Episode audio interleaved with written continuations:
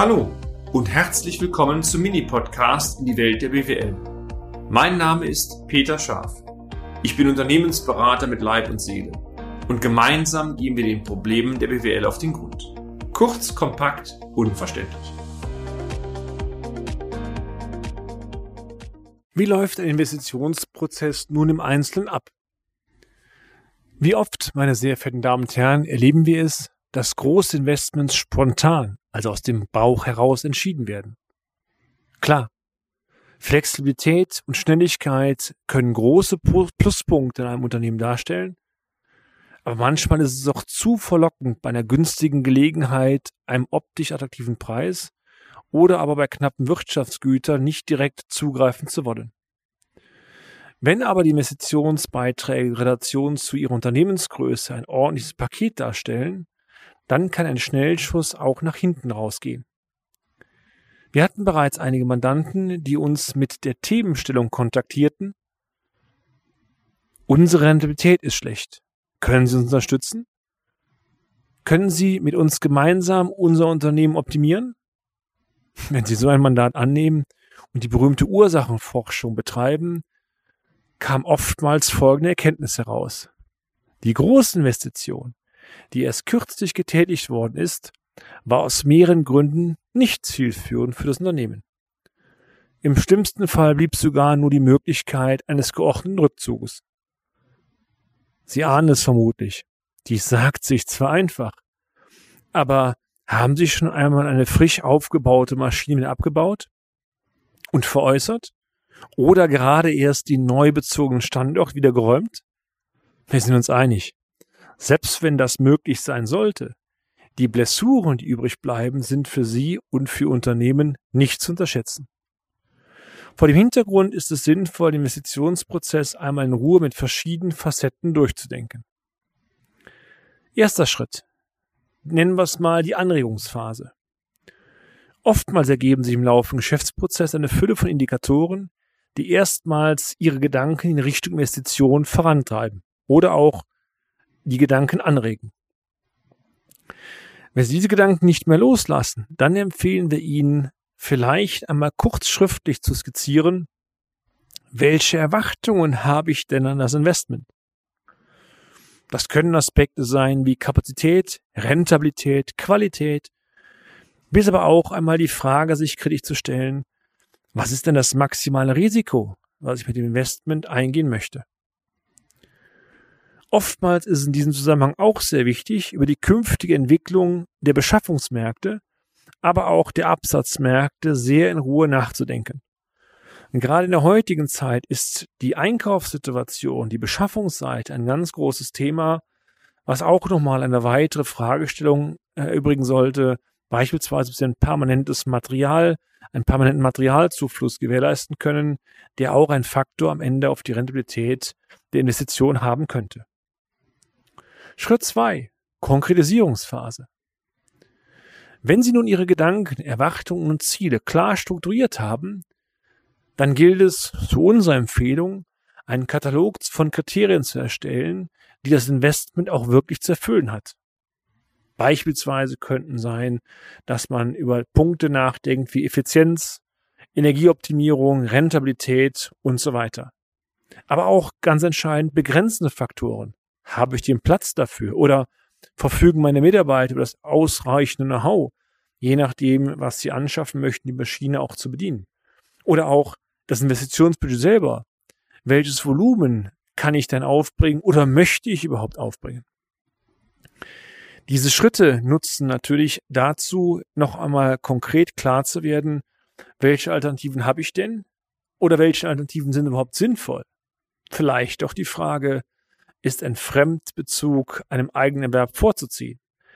Es gilt hier, meine sehr verehrten Damen und Herren, die richtige Lösung gibt es nicht.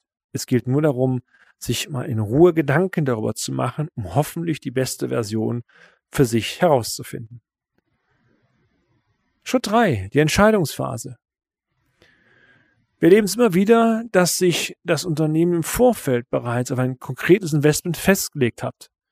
Wenn ich von vornherein auf einer Marke getrimmt bin, dann hört die Logik oftmals auf.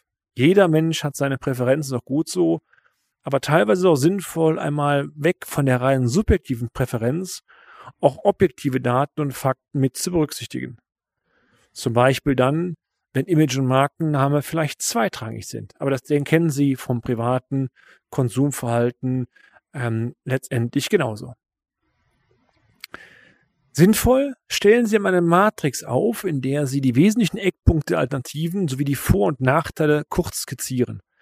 Allein schon durch die Erstellung dieser Matrix wird sehr stark klar, wo, das sag mal, die Schwerpunkte und die Vorteile eines Investments liegen. Und natürlich, wie immer, wir sind BWLer, auch mal durchzudenken, welche Effekte denn aus dem Investment auf die Ertragslage, aber auch für die Liquiditätslage Ihres Unternehmens resultieren.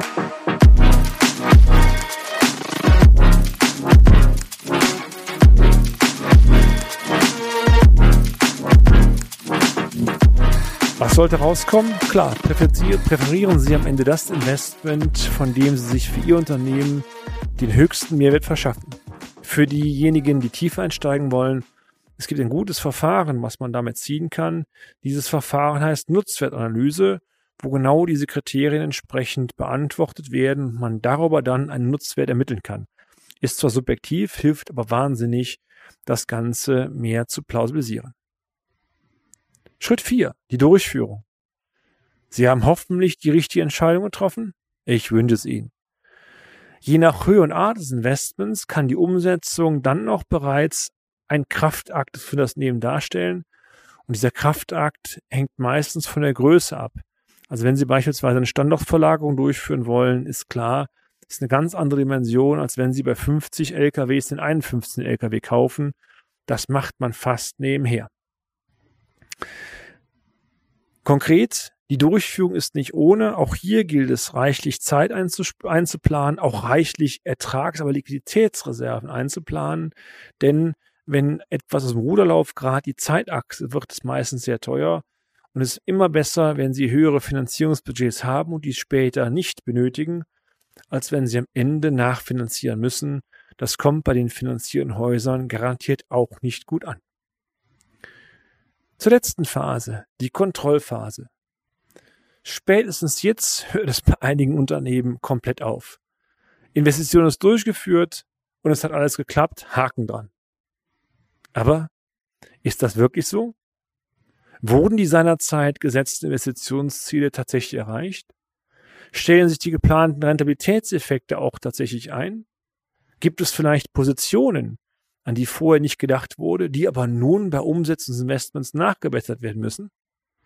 Konkret, eine betriebswirtschaftliche Abweichungsanalyse sollte auch hier zwingend geboten sein.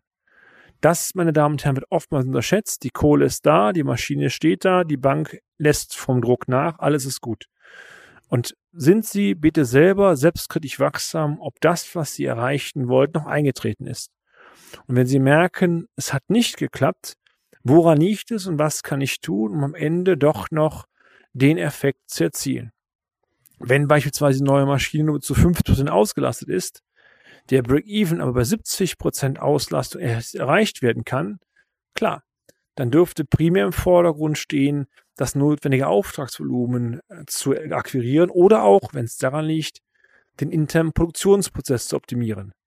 Wichtig ist, Sie glauben daran, dass sie das Investment dauerhaft profitabel bekommen. Wenn nein, muss man überlegen, wie man damit umgeht. Im Zweifelsfall auch Plan B, das Ding wieder zurückzudrehen. Oder eine andere Variante wäre auch, vielleicht eine Maschine anderen zugänglich zu machen. Also da gibt es nicht richtig oder falsch. Es gibt nur die Botschaft, sich dem Thema zu stellen. Einmal mehr, vergessen Sie nicht die Schnittstelle zur Buchhaltung. Wenn nicht bereits vor Durchführung des Investments darauf geachtet wird, die notwendigen Parameter buchhalterisch auch separat zu erfassen, dann liefert Ihnen das Rechnungswesen bzw. die Kostenrechnung auch nicht notwendigen Daten. Diese Daten brauchen Sie aber, um später das Investment korrekt beurteilen zu können. Konkret vorher dran denken, also bevor Sie die Investition anpacken, welche Konten muss ich anlegen, welche Kosten sollten separat erfasst werden, damit Sie später die Daten haben. Ein Fazit. Wie heißt es doch so schön? Die Schlacht wird oftmals im Vorfeld entschieden. Es liegt uns natürlich fern, meine sehr geehrten Damen und Herren, mit Ihnen in den Kampf zu ziehen. aber bestenfalls ist es ein Kampf um eine gute Rentabilität. Je besser Sie sich im Vorfeld auf ein mögliches Großinvest vorbereiten, je stärker Sie ein Sollprofil definieren, je öfter Sie Chancen, Risiken durchdenken, desto größer ist die Wahrscheinlichkeit, dass dieses Investment auch mit Erfolg gekrönt wird. Und das ist ja letztendlich das Ziel. Eine gut aufgebaute Kostenrechnung hilft Ihnen immer, in Kombination mit weiteren wichtigen Leistungsparametern, die gewünschten Investitionseffekte auch messbar und greifbar zu gestalten. Denn wenn diese gewünschten Palette sich, äh, Effekte sich dann auch einstellen, dann ist alles Paletti. Und wenn nicht? Je früher Sie eine Fehlentwicklung erkennen können, desto besser können Sie nachsteuern. Auch dies hilft am Ende, das Ziel zu erreichen, das sicherlich jedes Unternehmen anstrebt. Eine langfristige gute Ertragslage und eine langfristig gute Liquiditätslage. Wenn Sie hierzu auf unser Know-how zurückgreifen wollen, aber gerne. Die Hotline 02208 921 6555. Bis zum nächsten Beitrag. Ihr Peter Scharf. Und damit sind wir auch schon am Ende des heutigen Podcasts. Haben wir Ihr Interesse geweckt? Fein. Dann besuchen Sie uns doch einmal auf unserer Homepage unter www.scharf-office.de und schalten Sie auch beim nächsten Mal wieder ein auf eine kleine Reise in die Welt der BWL. Ihr Peter Scharf.